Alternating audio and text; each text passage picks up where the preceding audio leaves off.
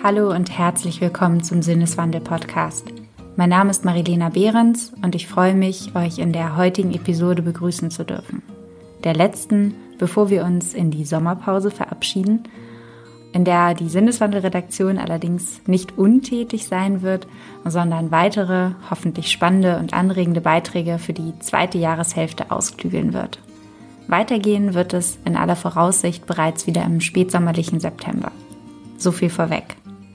Bevor wir in das heutige Thema einsteigen, möchte ich kurz darauf hinweisen, dass ihr uns nach wie vor finanziell unterstützen und damit einen Sinneswandel möglich machen könnt. Der Podcast ist nämlich werbefrei, was allerdings nur mit eurer Hilfe bleiben kann. Mittlerweile zählen wir bereits rund 170 Fördermitglieder, was großartig ist. Um aber dem wachsenden Team und mir langfristig die Produktion des Podcasts zu ermöglichen, brauchen wir weitere Unterstützung. Das geht auch schon ab einem Euro, den ihr uns zum Beispiel via PayPal an paypal.me slash Sinneswandelpodcast zuschicken könnt. Ansonsten schaut einfach in die Show Notes, dort habe ich alle weiteren Möglichkeiten verlinkt. Jetzt wünsche ich viel Freude beim Zuhören.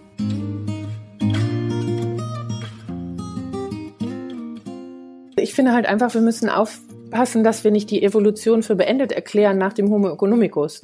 Das ist ja verrückt. Na, ich würde sagen, in der Gegenwart sind Utopisten die Realisten, weil es ist ja vollkommen klar, dass mit der realen Gegenwartspraxis wir nicht durch das 21. Jahrhundert kommen. Das heißt also, es liegt nicht an uns, dass wir jetzt sagen, wir hätten gerne völlig andere Gesellschaft, sondern die Gesellschaft verändert sich sowieso und die spannende Frage ist, in welche Richtung und wie können wir sie so gestalten, dass sie möglichst positiv für viele ist.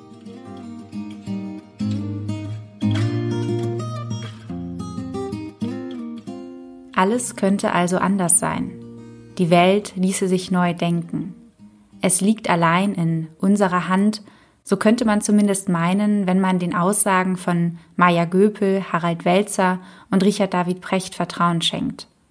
Solche von Zuversicht strotzenden Äußerungen sucht man aktuell allerdings eher vergebens.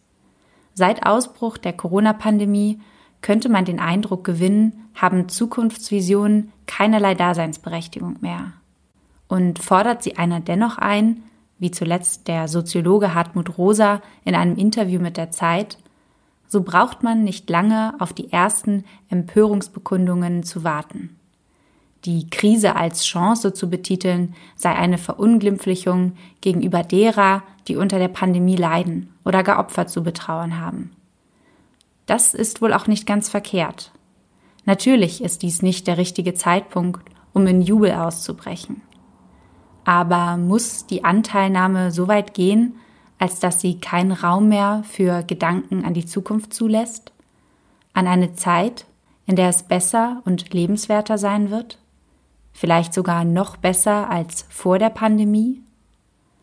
Und an dieser Stelle scheiden sich die Geister. Ein Großteil, wie es scheint, meint, es sei doch vollkommen ausreichend, kehrten wir zurück zur Normalität. Back to business as usual. Hauptsache, wir kommen raus aus dem Schlamassel. Am besten natürlich so unbeschadet wie möglich. Wer angesichts der drohenden Weltwirtschaftskrise auch noch einen obendrauf setzt, indem er zum Beispiel einen nachhaltigen Umbau fordert, der gilt schnell als Träumer oder gar als zynisch. Der Markt muss am Laufen gehalten werden. Denn darauf allein fußt unser aller Wohlstand. Also nichts mit grünen Zukunftsvisionen. Normalität ist die neue Utopie. Natürlich ist das durchaus verständlich. Der Mensch sehnt sich nach Stabilität und Sicherheit. Aber die Frage, die sich mir dennoch stellt, lautet, leben wir nicht schon lange in einer Art Ausnahmezustand, gar einer gelebten Dystopie?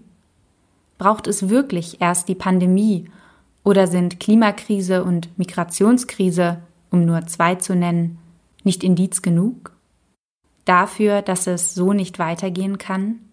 Dass neue Wege gefunden werden müssen, um ein lebenswertes Fortbestehen des Planeten und der wachsenden Bevölkerung gewährleisten zu können?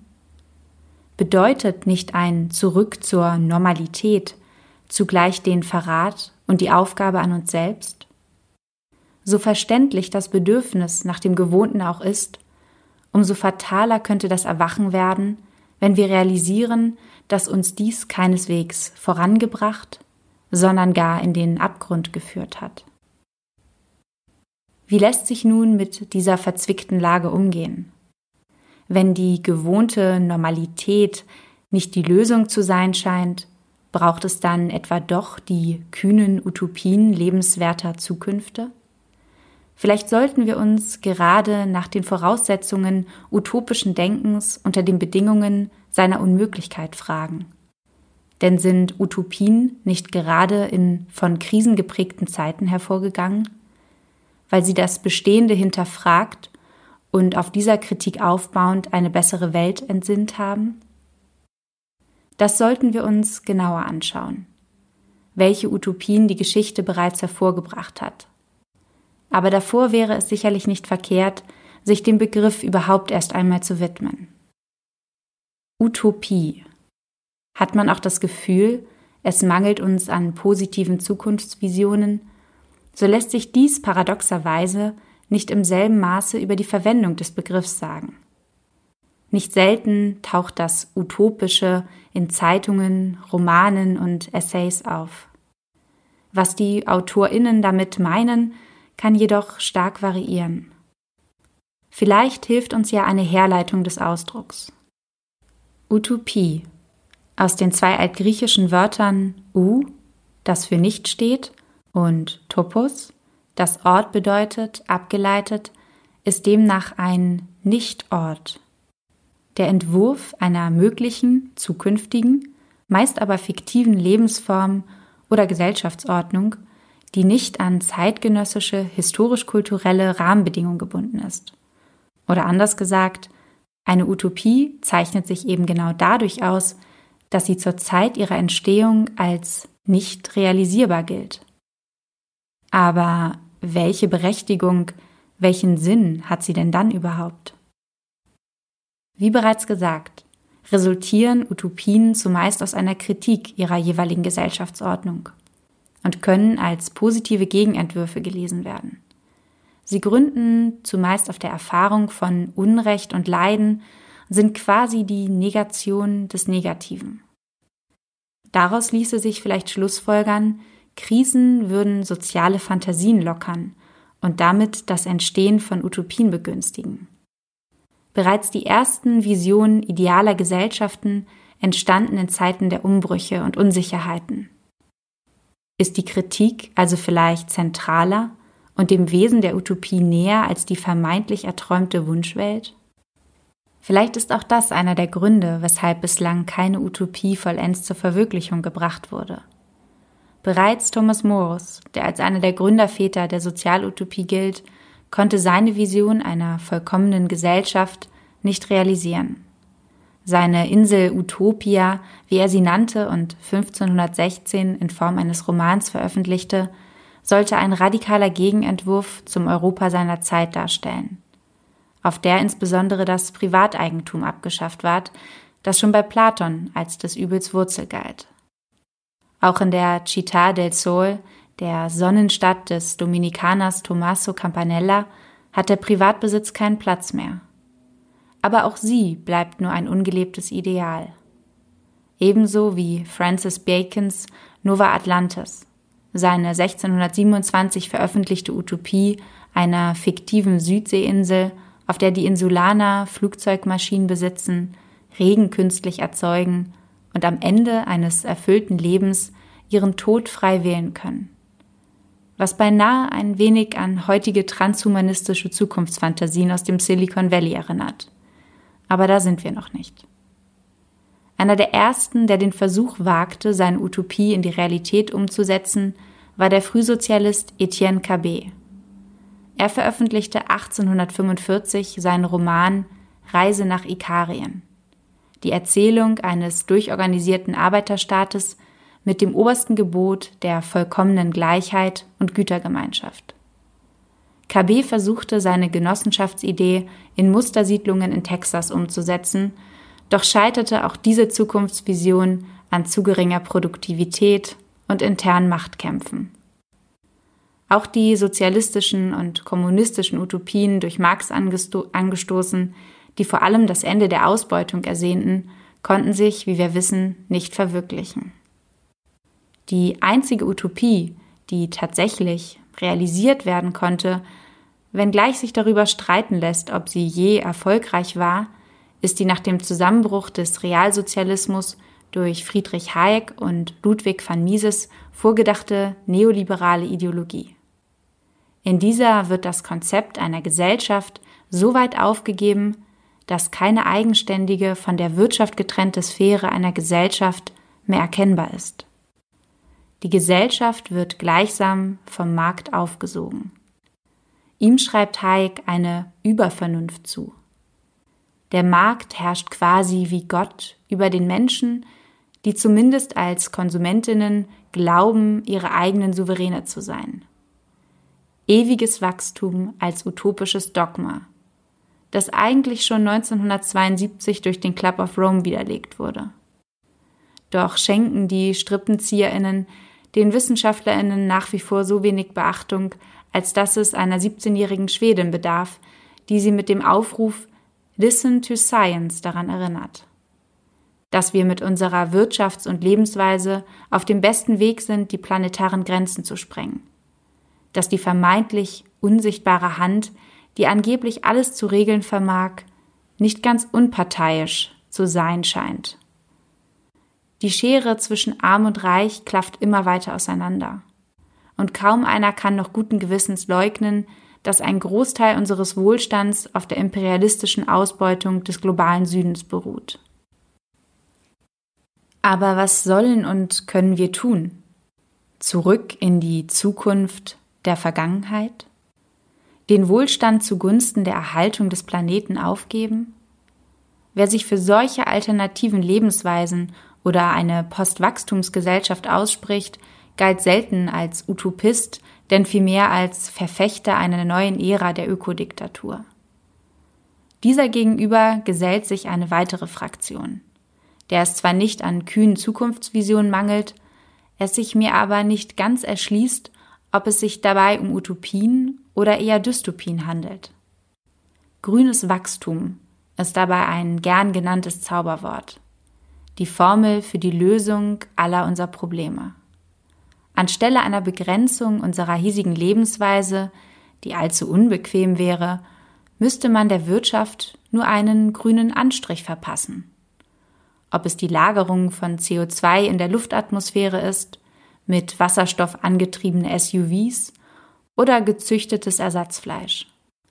Im Zweifel besiedeln wir, wenn es nach dem US-amerikanischen Unternehmer Elon Musk geht, einfach einen neuen Planeten sollte es den Silicon Valley Dudes nicht bis dahin schon gelungen sein, unsere Gehirne in Clouds hochgeladen zu haben, sodass wir vielleicht eh keinen Planeten mehr benötigen. Des einen Utopie ist des anderen Dystopie. Auch das scheint ein Grund zu sein, weshalb bisher keine, oder zumindest mir keine bekannte Utopie vollends realisiert werden konnte. Schon durch die skizzenhaften Umschreibungen wird die Ambivalenz der utopischen Überhöhung deutlich. So manches Bild vom besseren Leben lässt Zweifel aufkommen, ob das in ihm gezeichnete wirklich wünschbar ist. Oder ob das Negative, gegen das es sich eigentlich wendet, nicht in verwandelter Gestalt gar verstärkt wiederkehrt? Oder sich nur auf Kosten anderer realisieren ließe? Der Anspruch auf Absolutheit lässt die Utopie nicht selten feindliche, repressive Züge annehmen. Der Drang zum Besseren entpuppt sich als Drang zum Besten, zum Letzten und Endgültigen. Sollte die Utopie also vielleicht reine Kritik bleiben und gar keinen Gegenentwurf formulieren? Oder entfaltet sie erst in der Antizipation des anderen ihr Potenzial? Einer der bekanntesten Vertreter eines negativistischen Ansatzes, das heißt, der aus der Kritik am Falschen heraus denkt, ist der Philosoph Theodor W. Adorno. Ihm zufolge ist negativistisches Denken nicht bloß Nein sagen, sondern ein Negieren, das zugleich das Gegebene auf sein anderes hin übersteigt. Ohne die Verweisung auf das andere bleibt die Kritik ohne Erkenntnis. Nur darf das andere eben nicht positiviert und vergegenständlicht werden. Nur so behält sie laut Adorno ihre antizipatorische Kraft und ist imstande, wirklich etwas zu bewegen. Ja, was denn nun? Inwieweit braucht Utopie nun den Vorgriff auf eine bessere Welt? Lebt nicht die Utopie gerade durch die Strahlkraft ihrer gezeichneten Bilder? Wenn es nach dem Philosophen Ernst Bloch geht, so bedürfen Menschen sogar eben dieser.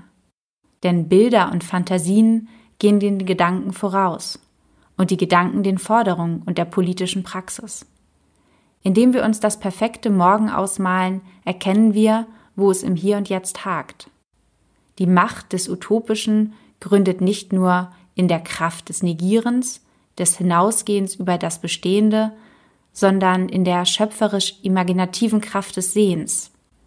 So forderte 1969 der Sozialphilosoph Herbert Marcuse, dass die Freude an der Freiheit und das Bedürfnis frei zu sein der Befreiung vorangehen müssen. Vielleicht heißt sie auch deshalb Utopie, weil sie radikale Transzendenz ist, das Hinausgehen über die faktische Welt und zugleich eine Projektion ins Nirgendwo bleibt. Und doch, trotz aller Aporien, haben sie oder vielmehr der Diskurs, der durch Utopien entstanden ist, die Welt und wie wir sie wahrnehmen, ein Stück weit verändert. Denn im offenen Gespräch, in immer neuen Selbst- und Weltbeschreibungen werden Vorstellungen vom gelungenen Leben, Entwürfe einer lebenswerteren Welt entwickelt und zur Diskussion gestellt. Der Philosoph Jacques Derrida formuliert es ganz treffend, nämlich, dass der einzelne Text in sich ergänzungsbedürftig ist und nach der immer wieder aufgenommenen Deutung und Übersetzung verlangt, um seine ganze Fülle zu erlangen. Solange es Menschen gibt, die eine gerechtere Gesellschaft ohne Naturzerstörung für möglich halten und die Diskrepanz zwischen dem Realen und dem Möglichen nicht ertragen, werden sie wohl weiterhin Utopien ausmalen. Auch wenn sie vielleicht nicht mehr so bunt und verrückt sein mögen, wie sie einst die frühen Denkerinnen gezeichnet haben. Auch Utopien für Realisten, wie der Autor und Historiker Rutger Bregmann eines seiner erfolgreichen und kontrovers diskutierten Bücher betitelte, haben ihre Berechtigung. Und vielleicht braucht es auch gar nicht die eine große Utopie, die eines Tages doch noch alle zum Mitmachen am Projekt Weltrettung überzeugt, sondern viele kleine Zukunftsvisionen und Entwürfe, gelebte Heterotopien, wie sie der Soziologe Harald Welzer nennt. Wir brauchen viele, viele Schritte, konkrete Utopien oder Heterotopien, also die verschiedenen Orte. Das heißt, ich habe viele kleine, aber konkrete Utopien und die setze ich in einer Kombinatorik zusammen und kombiniere sie auch mit dem, was an Sinnvollem da ist. Und schwupps wird alles gut. Was für Harald Welzer die Heterotopien sind, nennt Maya Göpel radikalen Inkrementalismus. Was so viel bedeuten soll wie, ja, es braucht eine große Transformation. Aber die ist nicht von jetzt auf gleich möglich. Und auch keine Einzelne oder kein Einzelner kann diese alleine bewältigen. Es braucht hingegen viele kleine Schritte, mal vor, mal zurück, die den Wandel mit vorantreiben. Und die wir alle mitgehen können, auf unterschiedlichste Art und Weise indem wir auf Missstände hinweisen, sei es Ungerechtigkeit, Rassismus und ja, den gibt es auch bei uns in Deutschland, aber das ist nochmal ein Thema für sich. Oder indem wir unsere eigenen Ideen und Visionen einer besseren Welt teilen und gemeinsam umsetzen. In Form von Urban Gardening Projekten, Healthcare Apps, Büchern oder Podcasts. Oder indem ihr uns eure Utopien per Mail zuschickt an redaktion.sinneswandel.art, von denen wir nach der Sommerpause eine kleine Auswahl vorlesen werden. Ganz gleich, ob ihr sie für realistisch haltet oder nicht. Denn was wäre, wenn allein das Nachdenken über die Frage, in welcher Welt möchte ich nicht oder möchte ich leben, bereits eine Veränderung bewirken könnte? Einsendeschluss ist der 1. September. In diesem Sinne bedanke ich mich bei euch fürs Zuhören und hoffe, ihr konntet etwas aus dieser Episode für euch mitnehmen. In den Show Notes findet ihr, wenn ihr mögt, einige weiterführende Informationen sowie alle Quellen zum heutigen Thema. Und sollte euch diese Episode gefallen haben, würde ich mich besonders freuen, wenn auch ihr als Fördermitglieder einen Sinneswandel möglich macht. Ihr könnt uns zum Beispiel ganz einfach einen einmaligen Beitrag an paypal.me slash Sinneswandelpodcast schicken. Alles weitere, wie gesagt, in den Show Notes. Vielen Dank und wir hören uns dann hoffentlich nach der Sommerpause im September wieder. Lasst es euch gut gehen und bis bald bei Sinneswandel, dem Podcast für persönliche und gesellschaftliche Transformation.